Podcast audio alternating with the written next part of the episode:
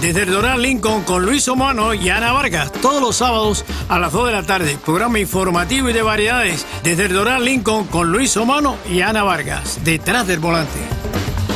Vive el amor y la alegría de adoptar a una mascota y llévate a casa estas fiestas a un amigo de cuatro patitas. Animal Services del Condado de Miami-Dade eliminó los costos de adopción hasta el 31 de diciembre. Nuestras mascotas te esperan. Más en miamidade.gov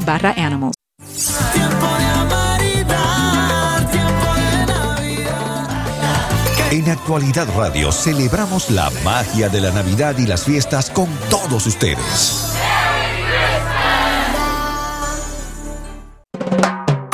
Este programa es presentado por The Coffee Pot, donde provoca repetir. Ustedes saben que cuando Chávez vivía, él, bueno, se moría por su amistad con Fidel Castro, a quien lo consideró como otro papá. Y desde luego lo que le pedía Fidel Castro a Chávez, pues concedido. Y una de las cosas que le pidió Fidel Castro a Chávez era que le dejaran el Esequibo a Guyana. Suena un poco duro y cruel lo que estoy diciendo, pero eso estaba pasando. Y aunque no se conocía públicamente declaración oficial sobre esto, mucha gente dijo, bueno, ¿qué pasa aquí? Y bueno, la cuestión es que los que culpaban a los anteriores gobiernos de estar entregando el Esequibo estaban siendo protagonistas justamente de la entrega. Y después se sumó, murió Chávez y después vino Maduro. Y Maduro hizo una visita a Guyana, ¿verdad? Y no les cuento más porque tengo a mi próximo invitado en línea y yo quiero que él nos explique un poco sobre una grabación que le llegó y que la tenemos aquí en este momento. Y que fue una grabación que la han censurado una grabación que no la han pasado más y que pocos la conocen. Ojo, esto no es inteligencia artificial ni nada por el estilo. Esto es Maduro hablando, pero vamos a escuchar primero el saludo y vamos a saludar a Norrey Marín. Él es director y moderador del canal de noticias HCT. Eh, bienvenido, Norvey, y gracias por estar con nosotros. Bueno, el gusto para nosotros, Julio, haber aceptado esta invitación que hemos recibido por parte de ustedes y y por supuesto, el gusto es poder compartir este tema que es tan emblemático, tan complejo y tan enrevesado para mucha gente entender lo que está pasando realmente eh, este conflicto entre Venezuela y Guyana por el tema del el Esequibo. Bueno, y al punto que eh, hicieron un referendo el pasado fin de semana, dijeron que habían votado 10 millones de personas y en un momento en que les interesa políticamente están haciendo alarde de la cantidad de gente que salió a votar y la euforia que tienen sobre el reclamo del Esequibo, pero ellos lo entregaron de acuerdo a una grabación que escuchamos que tú presentaste con Napoleón Bravo y en la cual justamente eh, nos enfocamos para para poder dar a entender al, público. Cuéntanos una cosa, ¿cuándo te llegó esta grabación? Bueno, nosotros eh, somos un canal de, noticias donde, bueno, tenemos más de un millón de, de, personas que nos siguen en la plataforma de YouTube y normalmente pues tenemos personas que son fuentes importantes para nosotros como canal que estamos activos todos los días. Y lógicamente nos hemos dado cuenta que el régimen venezolano, todo lo que tiene que ver con aquello que lo compromete frente a, temas muy delicados como crímenes de lesa humanidad o aquellos temas tan álgidos como son estos temas polémicos como el Esequibo, han intentado desaparecer los momentos donde Hugo Chávez entregaba el Esequibo especialmente a Guyana y donde Nicolás Maduro también lo hacía. Sin embargo, siempre quedan muestras de este tipo de, de material. Y tuvimos la oportunidad a través de nuestro trabajo, nuestras fuentes, de tener acceso a uno de esos momentos donde Nicolás Maduro estuvo en Guyana y allí claramente atenta, golpea fuertemente contra el tratado el acuerdo de Ginebra de 1966.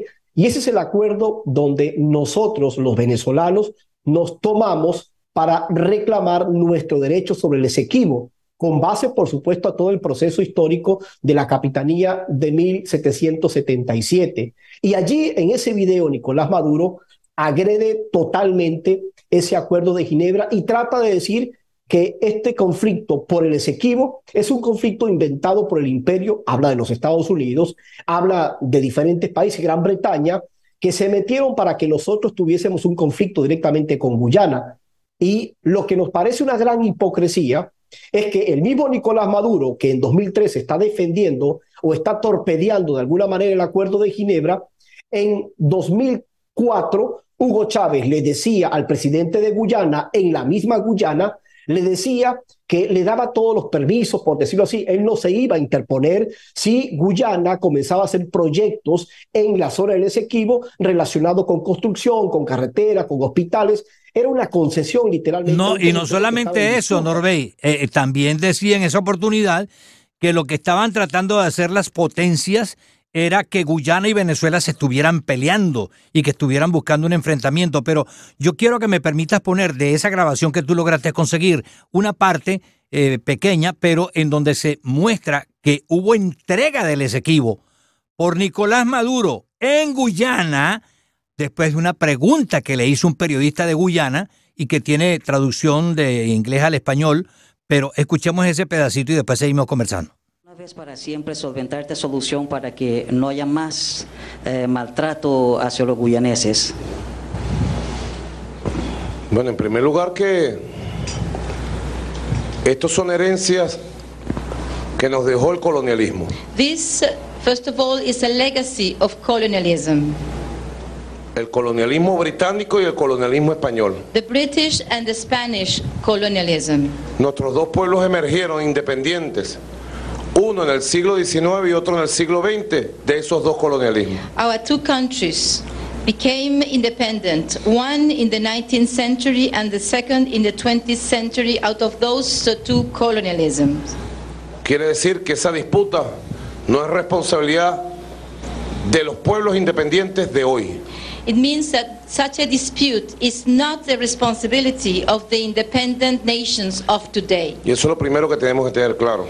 This is the first thing I want to make clear here. Son las heridas abiertas de la que habla Eduardo Galeano en su ensayo Las venas abiertas de América Latina. These are the wounds mentioned by Mr. Galliano in his books, The Open Veins of Latin America. Son heridas abiertas de los viejos colonialismos. Open wounds of old colonialisms. Bueno, cuando Guyana comenzaba a asomarse en el siglo XX hacia la fundación de la República, se firmó el Acuerdo de Ginebra. At the beginning, at the outset, when Guyana was uh, opening up to become a republic, this uh, first uh, um, agreement was signed. Un tratado negociado por el gobierno de Raúl Leoni de Acción Democrática en Venezuela. A treaty signed by Raúl Leoni of uh, Acción Democrática en Venezuela. Y la reina, la corona de el Reino Unido. And the Queen of uh, the United ¿Cómo? Potencia imperial ocupante aquí en este territorio que hoy es república. As an imperial power occupying what uh, we have today as a republic. Establecieron el 17 de febrero de 1966 el Acuerdo de Ginebra. The Geneva Agreement then was signed on February the 17th, 1966. Y fue aprobado en el Congreso en Londres simultáneo con la aprobación de la independencia de la República, hoy República Cooperativa de Guyana. And it was approved by the, the UK um, Parliament the very same day that independence was granted to what is today the Cooperative Republic of Guyana. Y allí se inició la historia 66, 76, 86, 96, 2006. Va a cumplir apenas en tres años 50 años el acuerdo entre el viejo imperio británico y un viejo gobierno de acción democrática en Venezuela, que es el Acuerdo de Ginebra. So uh, that marked the outset. 66, 86, up to 2006, we have 50 uh, years of the signing of this uh, agreement between an old empire and uh, a, the old party man of uh, the Acción Democrática in Venezuela. Fueron los años en que en Venezuela empezó una campaña dentro de la Fuerza Armada venezolana, dentro de los medios de comunicación, hacia la población de odio, de acoso, de preparación psicológica a través del desprecio, el racismo para invadir Guyana.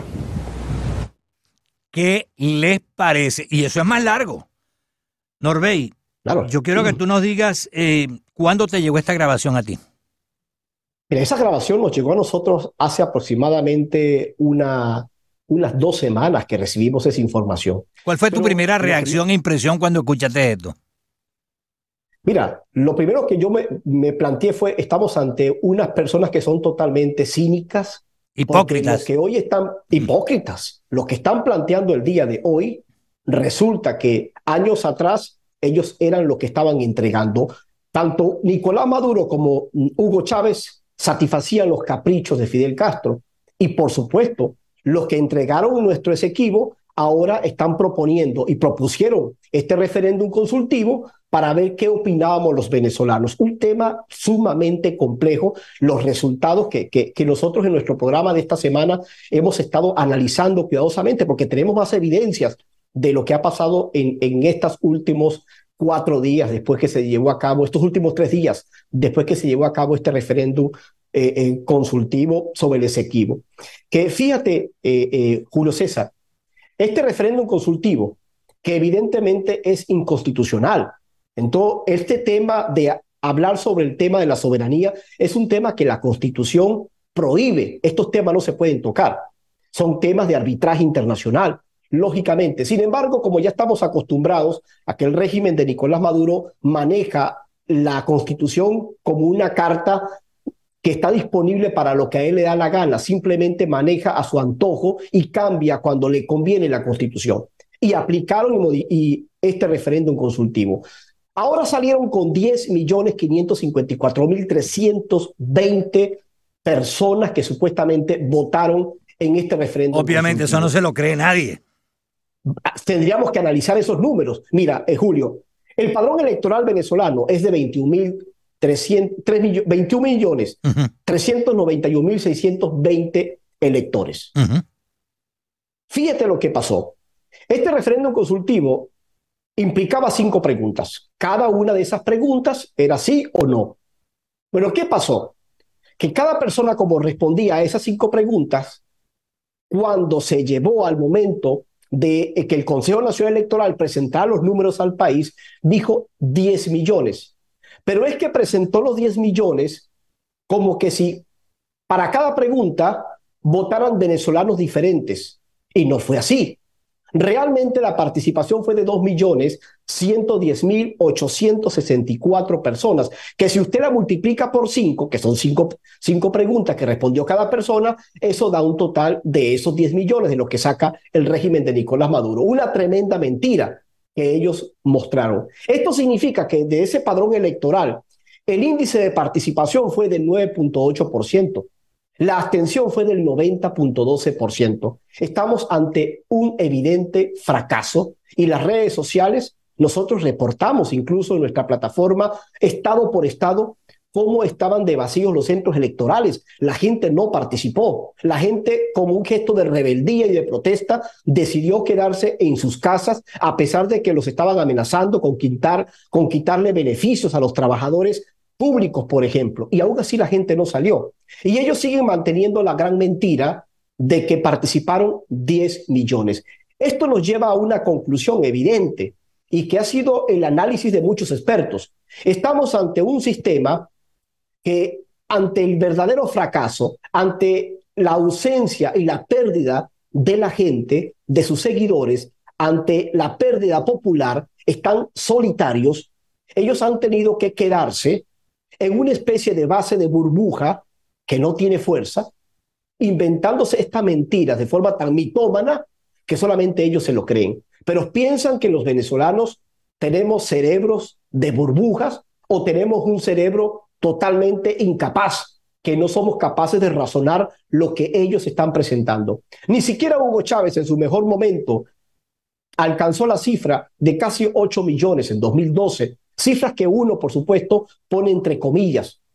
Y este personaje quiere mostrar que alcanzó 10 millones. Yo creo que lamentablemente un tema tan importante como es el tema del Esequibo, que si usted le pregunta a cualquier venezolano, la respuesta tácita va a ser yo creo que nuestro Esequibo es de nosotros y el sol de Venezuela naces en el Esequibo. No hace falta consultarlo. Un tema tan polémico, tan importante y tan sensible para los venezolanos, los venezolanos no lo vieron como una oportunidad para decir el Esequibo es de nosotros, lo vieron como una oportunidad de plebiscito para expresar el rechazo que tienen hacia Nicolás Maduro, que era el convocante, que no tiene confianza, que no gana afecto, que no gana cariño por parte de los venezolanos, y un Consejo Nacional Electoral que lastimosamente, y es la verdad, si Tibisay Lucena formó parte de esta estructura en la destrucción de la democracia, este personaje que estamos viendo ahora, que es Elvis Amoroso, se ha convertido no solamente en un personaje cínico, sino también profundamente torpe porque ha dejado filtrar la información de estos datos que yo estoy revelando, estoy mostrando y que el más reciente programa que nosotros sacamos es hace muestra cuidadosa gráficamente de todo esto. En este momento, Norbey, mucha gente se estará preguntando si quieren ver en internet el, y escuchar el video completo, ¿a dónde pueden buscarlo? Nosotros estamos en Hasta que caiga la tiranía en la plataforma de YouTube, pero también estamos en Facebook, en, en Hasta que caiga la tiranía con Norbey Marín. En YouTube somos un millón noventa mil seguidores y allí usted puede buscar los videos que nosotros, los programas en vivo de todos los días que sacamos y allí los programas que están eh, eh, montados también en la plataforma, usted puede encontrar tranquilamente ese video el día que Nicolás Maduro entregó el Esequibo en 2013. Ahí está inédito el programa que lo quisimos dejar tal cual para que eh, quedara como muestra de que estos hipócritas hoy están tratando de vender. Pero, eh, César, si me permites, realmente la preocupación del chavismo, del madurismo, no es la pelea por el Esequibo. Eso es lo que menos les interesa. Ya no, no, claro, eh, está claro que, lo hicieron casi inmediatamente después de la elección primaria que, que arrasó María Corina Machado y de alguna manera tenían que inventar algo para tapar esa reacción del pueblo de Venezuela, porque el pueblo de Venezuela dijo claramente en esa votación lo que querían, que querían un cambio, que querían que ellos se fueran, pero ellos no querían aceptar eso e inventaron esto. Ahora fíjate que están inventando algo más. Ahora están inventando que como, bueno, estamos en conflicto ante Guyana, vamos a posponer todo lo que sea electoral y no va a haber elecciones el año que viene. Entonces Maduro seguirá allá en el poder y cuando ellos les dé la gana es que van a hacer las elecciones, pero básicamente es la trampa y la razón por la cual inventaron lo del Esequibo, porque este video del que estamos hablando en este momento mm, certifica por palabras del propio Maduro, y repito, esto no fue inteligencia artificial ni nada por el estilo, este Maduro en el año 2013, el mes lo recuerdas, fue cuando fue Maduro a Guyana, él fue a Guyana y en Guyana dijo esas palabras, ¿correcto? Así es, en agosto de 2013, exactamente. Bueno, lo cierto es que esta intención por parte de Maduro creo que es una jugada política, electoral de alguna forma, tratando de, demostrar que ante el verdadero fracaso que tiene enfrentarse a una María Corina, que hoy goza prácticamente del 90% del afecto de los venezolanos, sería una batalla aplastante contra el chavismo y sabemos que María Corina eh, eh, quedaría realmente como la figura que ganaría un proceso electoral. Se han inventado esto, que hay algunos que por supuesto especialistas y expertos en el periodismo, también como, como Sebastián Barraez de Infobae, por ejemplo, quien ha dicho que detrás de todo esto la intención es buscar un conflicto armado, incluso acordado con, con Guyana, con el objetivo de llevar al país un estado de sección y de esa manera suspender los procesos electorales en Venezuela. Esa es la razón principal, tienes toda la razón. Bueno, Norbey, te agradezco mucho que nos hayas concedido estos minutos y nos hayas permitido utilizar el video que te hicieron llegar y que esté en las redes en este momento. Vamos a repetir la dirección tuya para que los que quieran ver este video completo y escucharlo lo puedan hacer. Claro, hasta que caiga la tiranía en YouTube y allí se va a encontrar con nuestro canal y allí pues se va a encontrar la bandeja completa de los análisis y ese video en concreto que lo tenemos allí eh, en ese canal. Te agradezco mucho, Norbey. Un gran abrazo desde la distancia. Norbey eh, Marín, él es eh, director y moderador del canal de noticias HCT. Vamos a pausa y volveremos. Deportes Actualidad Radio, con Daniel Chapela y Fernando Arreaza.